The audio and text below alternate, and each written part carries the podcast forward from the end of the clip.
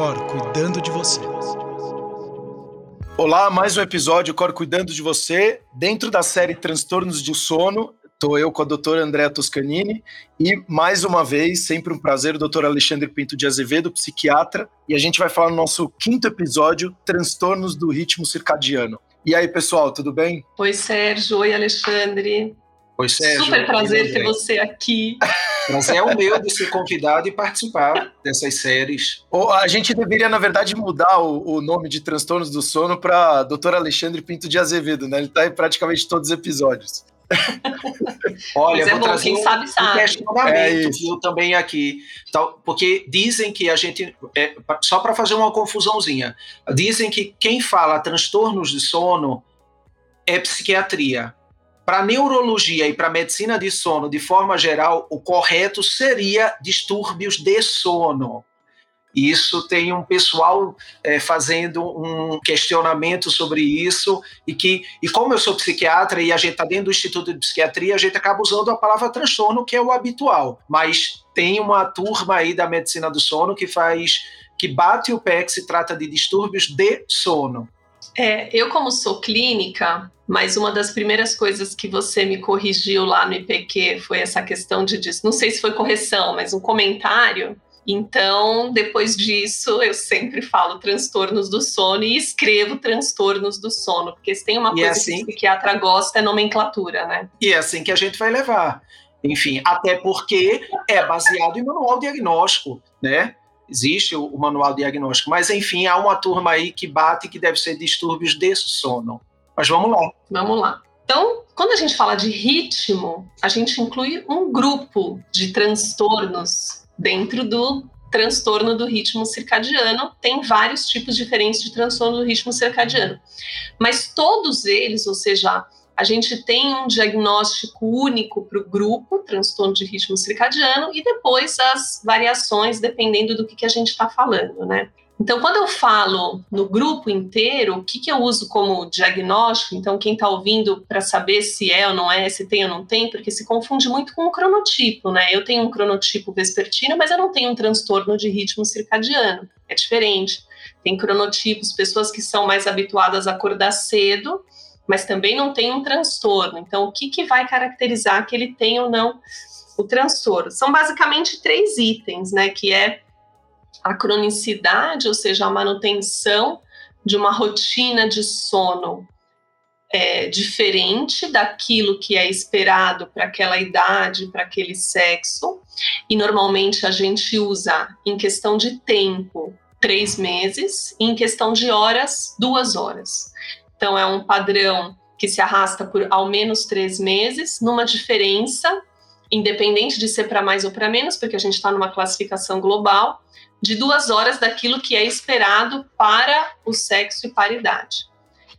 E aí a gente tem que ter uma consequência daquilo, né? Então aquilo ali tem que trazer um incômodo no dia seguinte. Então tem que perturbar a vida profissional, ou a vida familiar, ou a rotina pessoal daquele indivíduo. Então tem uma consequência. E tem uma queixa, ou seja, pode se apresentar tanto como insônia ou como sonolência excessiva diurna, que são as principais queixas associadas a sono. Então, eu tenho queixa, ou os dois, ou em algum momento eu vou queixar insônia, em algum momento eu vou queixar sonolência. Então, tenho que ter as três coisas: tem que ter uma rotina cronicamente é, diferente daquilo que seria esperado, eu tenho que ter uma consequência e eu tenho que ter uma queixa de insônia, sonolência ou ambos. E aí eu classifico, eu posso dividir em atraso de fase, avanço de fase, ritmo irregular, não 24 horas ou outros padrões. É, duas perguntas aqui. Primeiro, como que, quais são as fases, como que elas, elas se comportam, essas fases do sono, que eu acho que seria bem interessante. E segundo, a gente falou no outro episódio uh, a respeito de tratamentos. Então, você falou que pode ser insônia, pode ser outras questões. Os tratamentos eles também seriam diferentes ou não? Na verdade, Sérgio, deixa eu me antecipar antes da, da Andrea falar essa questão da fase, mas a, a, a Andrea apontou claramente, mas a queixa aparece de insônia ou a queixa aparece de sonolência. Por exemplo, vou pegar dois grandes uh, síndromes dentro dos transtornos do ritmo circadiano: avanço de fase de sono, atraso de fase de sono. O que é avanço de fase de sono? É você deslocar ou acontecer em algum momento da vida o deslocamento de antecipação do seu bloco de sono, fazendo com que a tua pressão de sono chegue mais cedo e você adormeça mais cedo e também acorde mais cedo no horário uh, fisiológico, diferente do seu fisiológico. Então, por exemplo, uma pessoa habitualmente dorme das 10 às 6. Esse é o seu ritmo. Com o passar do tempo, com a, com a instalação de um transtorno de ritmo circadiano tipo avanço de sono, ele começa a sentir uma pressão de sono mais cedo, adormecendo mais cedo, por volta das 8 horas da noite, e, portanto, antecipando o final também do seu sono, acordando por volta das 4 horas, se ele manter ainda esse ritmo de 8 horas por noite. Acontece que esse indivíduo que acorda às 4 horas da manhã vai procurar um profissional queixando-se de insônia. Nossa, eu acordo às 4 horas e não consigo dormir. E na verdade ele deslocou o seu bloco de sono, adormecendo mais cedo e, portanto, acordando aparentemente no meio da noite, mas esgotando o seu tempo total de sono, que continua adequado das suas 8 horas. O atraso de fase de sono seria igual ele adormece, há um deslocamento desse bloco do sono para mais tarde, portanto, despertando na manhã seguinte mais tarde, mas esse é um dificultador. Boa parte de nós tem um horário fixo para acordar. Então ele vai adormecer mais tarde e vai precisar interromper o seu sono no horário habitual. Então ele vai encurtar o seu tempo total de sono e um dos, dos sintomas principais será a sonolência porque ele dormiu menos, privou-se de sono, terá sonolência durante o dia. Então, muitas vezes o que chama atenção é: nossa, eu estou acordando de madrugada e não consigo dormir, parece insônia. Nossa, eu estou muito sonolento durante o dia. Na verdade, é uma, uma, consequência do encurtamento do tempo do sono. Então, quando a gente investiga é, os, os, os transtornos do ritmo circadiano, a gente leva em consideração qual era o padrão habitual, como está o padrão atual e as consequências relacionadas a essa mudança do padrão atual. E aí, claro, o tratamento é diferente, mas não focada no na aparente insônia ou na aparente sonolência. Focada em si, em a gente realocar esse bloco de sono para o horário que é o habitual do indivíduo e que caiba no dia a dia dele. Claro, a gente precisa levar em consideração o ritmo dele, nem sempre, isso certamente já foi discutido em outros podcasts, nem sempre o ritmo legítimo do indivíduo se encaixa com o ritmo da necessidade dele. Às vezes ele precisa acordar às quatro horas da manhã, porque ele precisa estar às sete horas eh, para bater ponto no seu trabalho e ele mora duas horas de distância. Então, alterações do dia a dia e as, e as contingências da vida da pessoa também promovem essas mudanças, artificializando o ritmo e trazendo as consequências. É importante lembrar quais são as causas do transtorno de ritmo circadiano, né?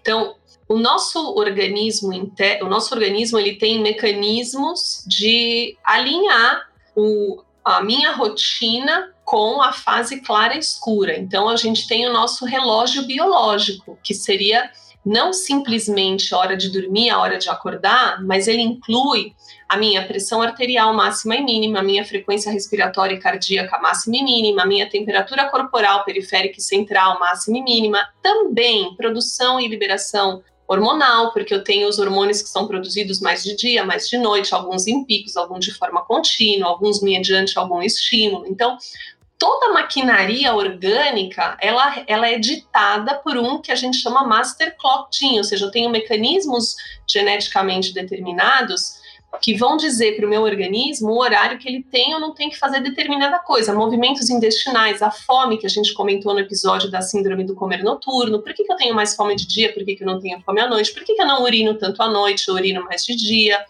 Enfim, tudo isso, né? Meu pico de concentração. Então, todos os nossos comportamentos, eles estão dentro de um programa e esse programa é geneticamente determinado. Quando que eu vou ter um transtorno de ritmo circadiano? Quando, por algum mecanismo, esse meu programa genético ele é desalinhado. Então, eu posso introduzir, vou dar alguns exemplos. Então, assim, quando esse mecanismo desalinha, quando eu tenho problemas no mecanismo ou quando eu desalinho o ambiente. Então, vamos colocar exemplos. Quando que o meu programa desalinha.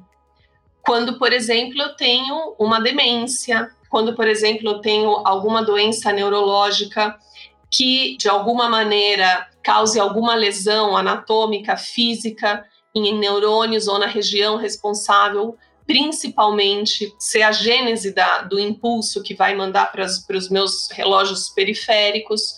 Quando eu faço alguma neurocirurgia e manipulo região, então aí eu vou ter um problema local. Eu posso ter também, por exemplo, a introdução de um medicamento. Então, pode um medicamento alterar o funcionamento dessa minha maquinaria. E pode também, por exemplo, eu resolver morar no Japão de uma semana para outra e eu desalinhar o ambiente daquilo que o meu organismo estava acostumado.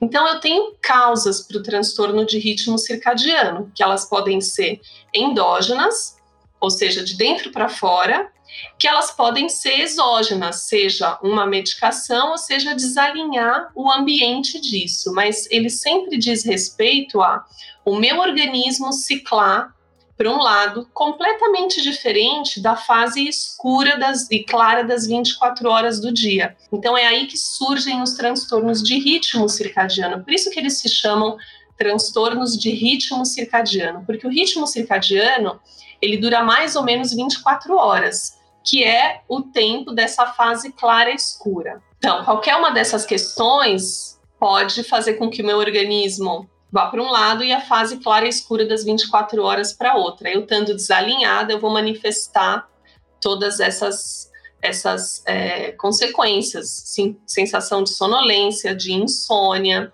é, de fato é o maior diagnóstico diferencial da insônia. Um dos principais diagnósticos diferenciais da insônia é o atraso de fase do sono, por essas questões que o Alexandre comentou.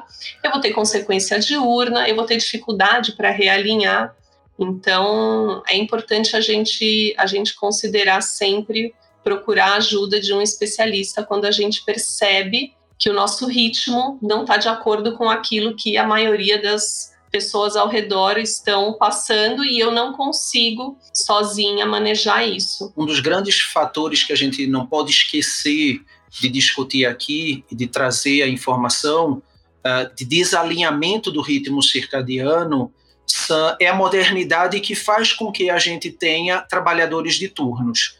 E não somente trabalhadores de turnos noite e dia. A gente tem algumas empresas, principalmente fábricas, que trabalham com alter, eh, turnos alternados, manhã, tarde e noite, em que o seu funcionário, a cada duas, três semanas, ele mantém um turno e troca para o outro, e troca para o outro. Isso é extremamente desorganizador. A gente sabe que profissionais de saúde, mas não somente, qualquer atividade, uh, delivery 24 horas, restaurante 24 horas, uh, lojas de conveniência e profissionais da área de saúde que trabalham em ambiente hospitalar, usualmente tem um padrão. A gente não pode esquecer que funcionários também que trabalham no mercado financeiro, né, aqueles que trabalham na captação e na contagem do dinheiro, eles também têm 24 horas. A gente esquece esse tipo de população também. E aí o que acontece? Eles passam a ter um ritmo desorganizado com seu ritmo original, fazendo com que eles trabalhem à noite e, em princípio, deveriam dormir o dia. E é possível alinhar, é possível alinhar, mas a pessoa precisa ser muito disciplinada para conseguir um alinhamento apropriado entre mudança do ritmo circadiano. A diferença é que quem é trabalhador de turno noturno em plantões usualmente 12 horas com intervalo de 36 horas, ou seja, noite sim, noite não, na noite não de trabalho, ele vai dormir em casa. Então ele vai querer dormir à noite. Mas na noite anterior ele passou 12 horas acordado. E aí na noite seguinte ele vai passar 12 horas acordado. Então você não consegue fazer com que o seu cérebro entenda e todo o seu sistema orgânico entenda, ah, agora é noite e agora é dia. E isso causa um dos principais transtornos do ritmo circadiano, que é secundário aos trabalhadores de turno, uh, noturno ou de turnos alternados. E aí traz todas essas consequências. Então, são pessoas muito mais suscetíveis a alterações cognitivas, atenção, concentração, memória, alterações alimentares e, e metabólicas com ganho de peso. São pessoas que são mais predispostas a terem diabetes mellitus e alterações cardiovasculares, como hipertensão, por alteração do ritmo impostas alteração do ritmo circadiano impostas pelo seu ritmo de trabalho, noite e dia, intercalado ou intervalado. Então, isso é muito relacionado ao nosso padrão da modernidade 24 horas, que exigem que pessoas passem a trabalhar à noite, quando fisiologicamente deveríamos estar dormindo. O problema, volto a dizer, não é somente trabalhar à noite, o problema é não sincronizar. Já que eu trabalho à noite, eu vou legitimamente dormir durante o dia. Criar um ambiente favorecedor de dormir durante o dia. Silencioso, com temperatura adequada, com, com escuridão adequada, para favorecer um sono fisiológico. E no dia a dia a gente sabe que é improvável, porque tem criança em casa, tem a obra acontecendo no vizinho durante o dia, isso acaba interferindo na qualidade restauradora desse sono no horário que ele está tentando adaptar. Bom, é, uma, uma dúvida até, como que eu consigo descobrir então qual que é, nem sei se eu posso falar assim, meu relógio biológico dentro desse, desse ciclo todo? A forma mais fácil, Sérgio, André complementa aí, que ela é especialista, mas é férias livre, sem uh, agenda. Ali você vai descobrir o que é, qual é o seu ritmo legítimo. Então, quando você não se impõe uma agenda por um período de, de dias, e aí você respeitar, nossa, meu sono chegou, vou dormir. Acabou meu sono, vou acordar. Não é do tipo, ah, tô de férias, acabou meu sono e eu vou ficar na preguiça na cama. Aí não, você está artificializando o ambiente. Eu, chegou meu sono, eu vou ver um filme mais tarde à noite, porque eu tô de férias, eu posso. Não, você está artificializando também. Então, a principal forma da gente descobrir qual é o nosso ritmo legítimo biológico, noite dia, sono vigília, é em férias, livre de agenda e respeitando os sinalizadores. Exatamente, é, é o mais importante. E aí, é, antes da gente falar também do jet lag, que eu acho que é um dos mais legais, e agora com essa coisa das Olimpíadas, está todo mundo um pouco no jet lag. É, voltando ainda para essa questão dos trabalhadores, das escalas de trabalho, a gente tem os trabalhadores em turno, a gente tem os trabalhadores noturnos. Ambos, a literatura mostra que são extremamente prejudicados em todos esses aspectos que o Alexandre comentou: metabólico, cognitivo, tem uma sobrevida menor, tudo isso está bem associado é, às escalas de trabalho.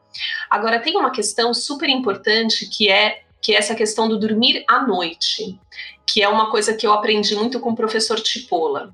Dormir à noite não é igual a dormir de dia. Como Alexandre bem disse, por mais que a gente faça todo o nosso ambiente de sono favorável de dia, é, fisiologicamente eu não consigo mimetizar o ambiente noturno de uma maneira integral, principalmente por conta da melatonina. Então, assim, por mais que eu deixe tudo escuro, que eu coloque um tapa-olho, eu não, eu não vou reproduzir o meu ambiente natural da minha secreção de melatonina. E a melatonina é um hormônio cronobiótico, então cabe aqui dizer que Dentro do grupo de transtornos de ritmo circadiano, em alguns casos a melatonina sim está indicada e é aonde ela precisa ser usada. A melatonina não é para ser usada na insônia, por exemplo, que é quando a gente vê de maneira aleatória, um dia sim, um dia não, deito na cama e tomo uma melatonina para ver se eu durmo. Aqui é a hora da gente falar da melatonina. É a hora onde oficialmente a gente pode usar a melatonina. Então, assim, é, quando eu durmo de dia,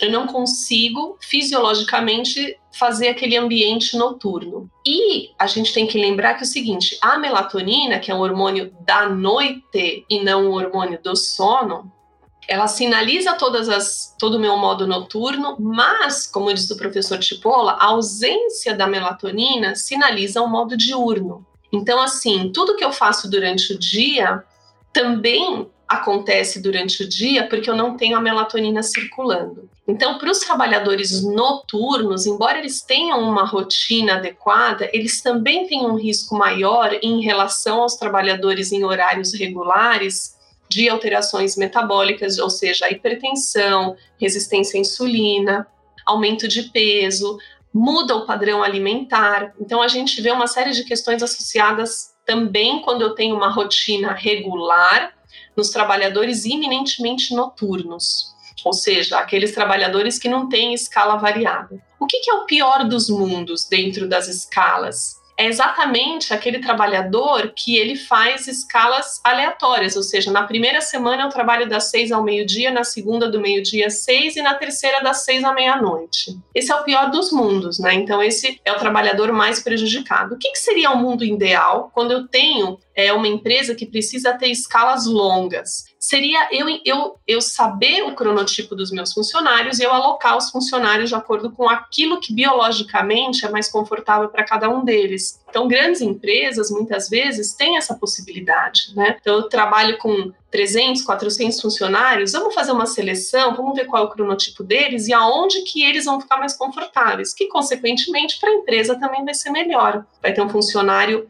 mais ativo, mais motivado, com uma produtividade melhor. Sempre que a gente adequa a nossa rotina ao nosso ritmo, a gente fica favorecido. É claro que, por exemplo, eu que sou uma pessoa vespertina, eu tentar me adequar a uma rotina muito matutina vai demandar o quê? Vai demandar que eu tenha aqui durante o período da manhã não funcionar tão bem, eu vou ter uma quantidade de horas ok, à noite talvez eu não consiga dormir tão cedo, ou seja, eu vou, eu vou ter um trabalho, um transporte ativo de energia, eu vou ter um gasto maior. E o que, que acontece quando eu tenho um gasto maior? Lá na frente eu tenho uma conta, e lá na frente eu tenho uma tendência, que é o que o Alexandre falou. É muito difícil, embora a gente mantenha uma rotina comportamental disciplinada, qualquer deslize eu volto para o meu ritmo. E essa é uma das grandes é, dos grandes desafios nos transtornos de ritmo, principalmente no avanço e no atraso, que é a gente manter aquela disciplina do paciente, ele sabendo que em qualquer deslize ele volta para o ritmo dele. E só mais uma coisa importante é sempre lembrar que o sono é dinâmico. Então não é porque hoje com 40 anos eu tenho um horário preferencial de dormir e acordar que quando eu tiver 70 o meu horário vai ser o mesmo. A gente sabe que a maioria dos idosos tem uma tendência a dormir mais cedo e acordar mais cedo por uma série de questões. E isso não caracteriza um avanço de fase, isso é fisiológico. Assim como a gente tem o atraso fisiológico na adolescência, com a hipersônia da adolescência, a gente tem um avanço fisiológico que vem com a idade e que não caracteriza uma doença, né? E aí a gente tem que manejar ele da maneira mais fisiológica e comportamental possível, porque faz parte da dinâmica do sono daquela faixa etária. É importante acrescentar, Andreia, nessa questão dos trabalhadores de turno e trabalhadores noturnos, que há também o atrativo econômico para essa função.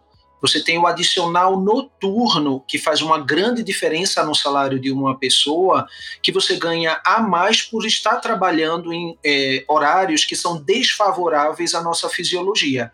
Termina por muitas pessoas que não seriam compatíveis do ponto de vista de ritmo endógeno trabalhar nesses horários, se submetendo a isso pela questão financeira. E isso faz diferença para a vida daquela pessoa financeiramente. O segundo ponto também, já falando que você falou, uh, abordou, uh, citou uh, o tratamento, é, é, importante a gente dizer que o tratamento do transtorno do ritmo circadiano, boa parte deles, né, do ritmo, transtornos do ritmo circadiano, é essencialmente comportamental e que envolve a adesão do paciente e da sua disciplina. E a gente, às vezes, acaba se tornando chato como profissionais da medicina do sono em orientar esse indivíduo com, com horários muito pré-estabelecidos e que vai fazer com que, ao, aos poucos, com o passar dos dias e das semanas, ele possa trazer uma nova uh, sincronização do seu noite, dia, sono, vigília.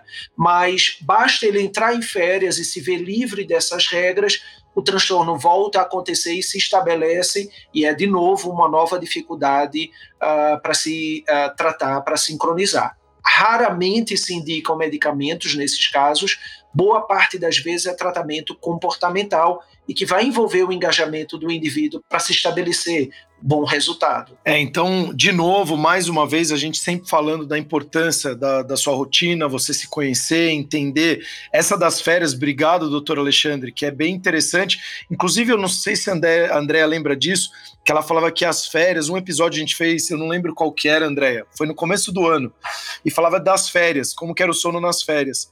E você mencionou que era um momento importante, inclusive, para você conhecer melhor a qualidade do seu sono. Então é, é super interessante porque a gente não dá valor para isso. E de fato, a hora que você vê, por isso que muitas vezes a gente tem a sensação que a gente voltou recarregado, né? Lógico que tem o lado de você parar de pensar no trabalho, tudo, mas provavelmente também tem essa organização da sua noite e você começando a ficar mais próximo daquelas suas questões biológicas, né? E Sérgio, complementando isso que você disse, para a gente diferenciar o que são férias e o que são pausas, pausas como no final de semana, pausas como no feriado prolongado, se a gente é privado de sono ou a gente está submetido num ritmo de acordo com o nosso trabalho, diferente do que é o ritmo que o nosso corpo precisaria, nessas pausas o, o, o organismo tenderá a compensar.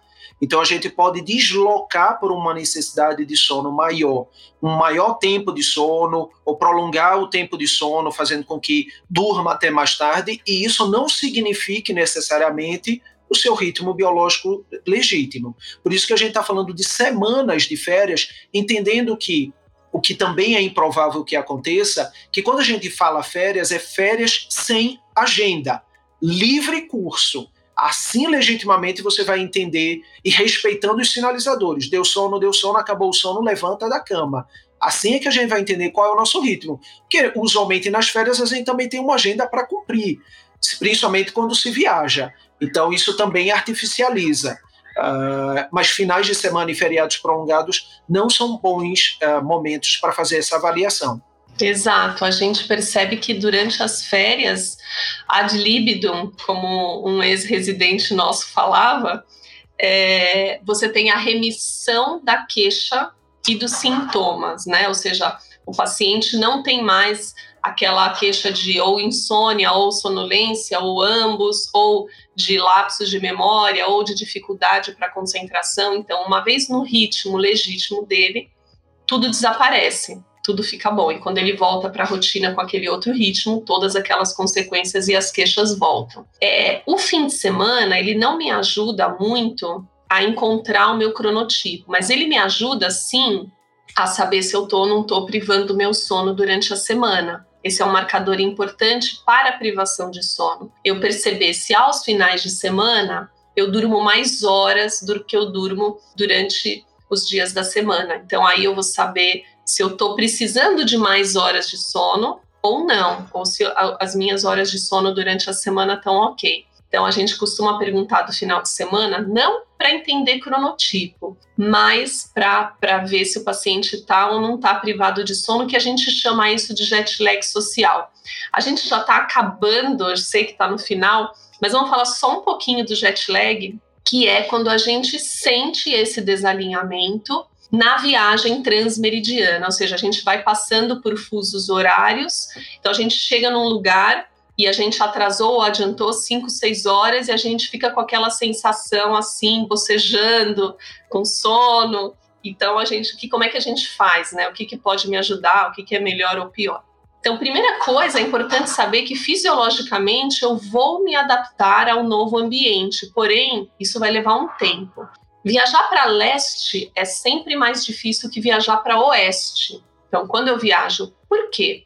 Porque é mais difícil eu deitar na cama mais cedo e dormir do que eu segurar o meu sono e dormir um pouquinho mais tarde. Então, sempre que eu viajo para leste, eu demoro entre um dia e um dia e meio para me adaptar fisiologicamente a cada fuso que eu passo. Então, se eu passei por oito fusos, eu vou demorar entre 8 dias e 12 dias para me adaptar fisiologicamente àquele local. Se eu viajo para oeste, eu demoro entre meio e um dia para me adaptar àquele local. Então, se eu passei oito fusos, eu vou demorar entre quatro e oito dias. Mas às vezes a minha viagem dura uma semana, então eu não tenho oito dias para me adaptar àquele novo fuso.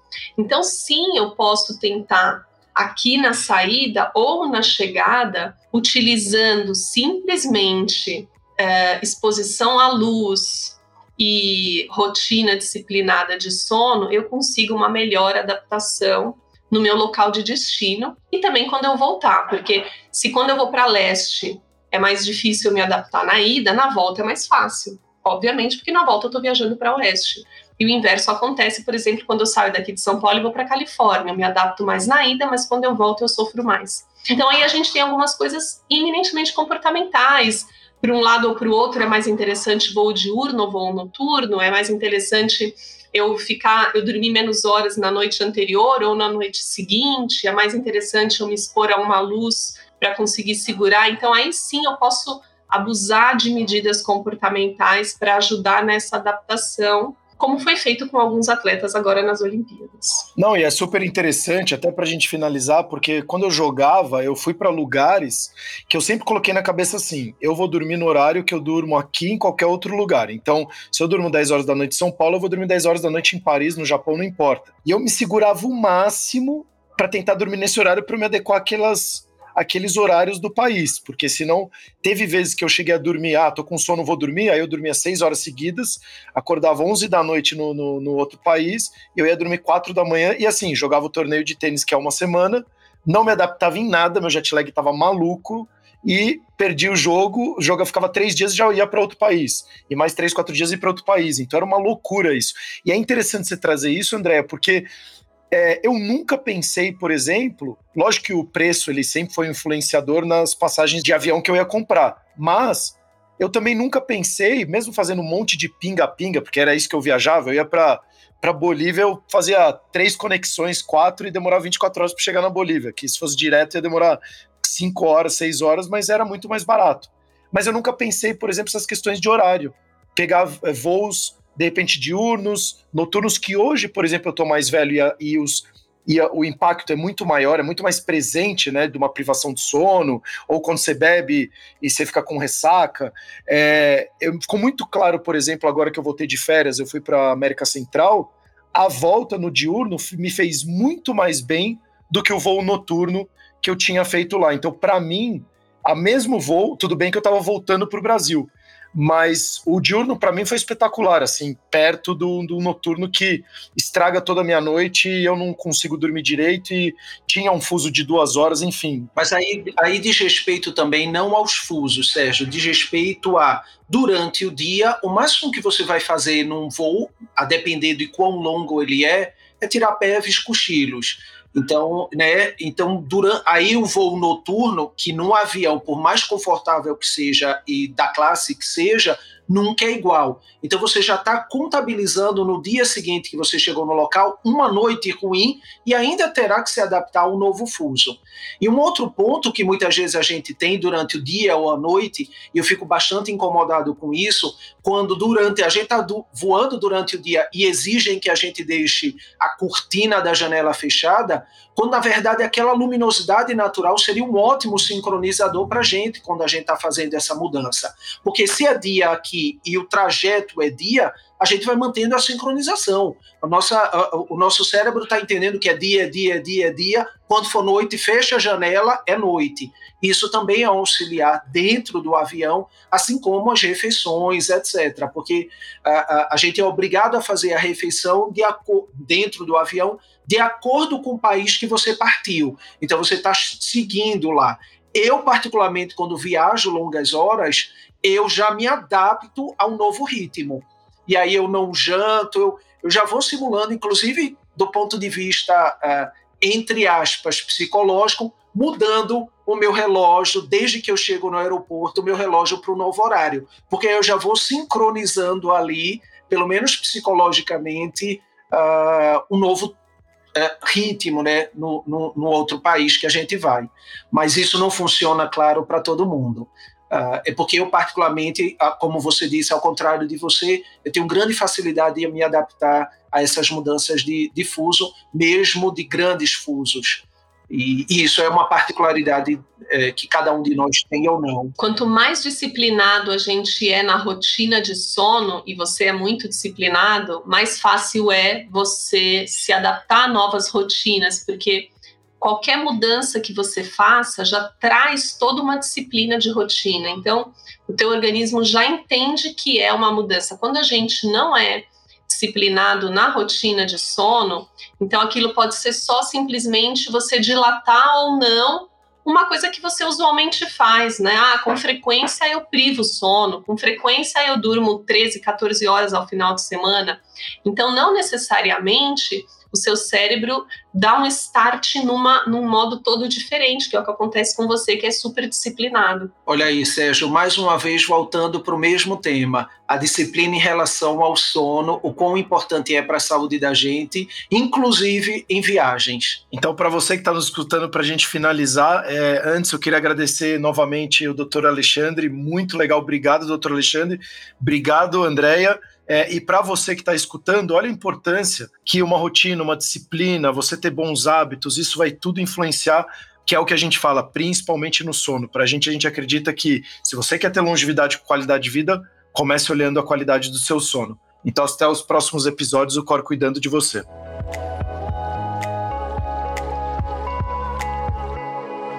O Cor cuidando de você.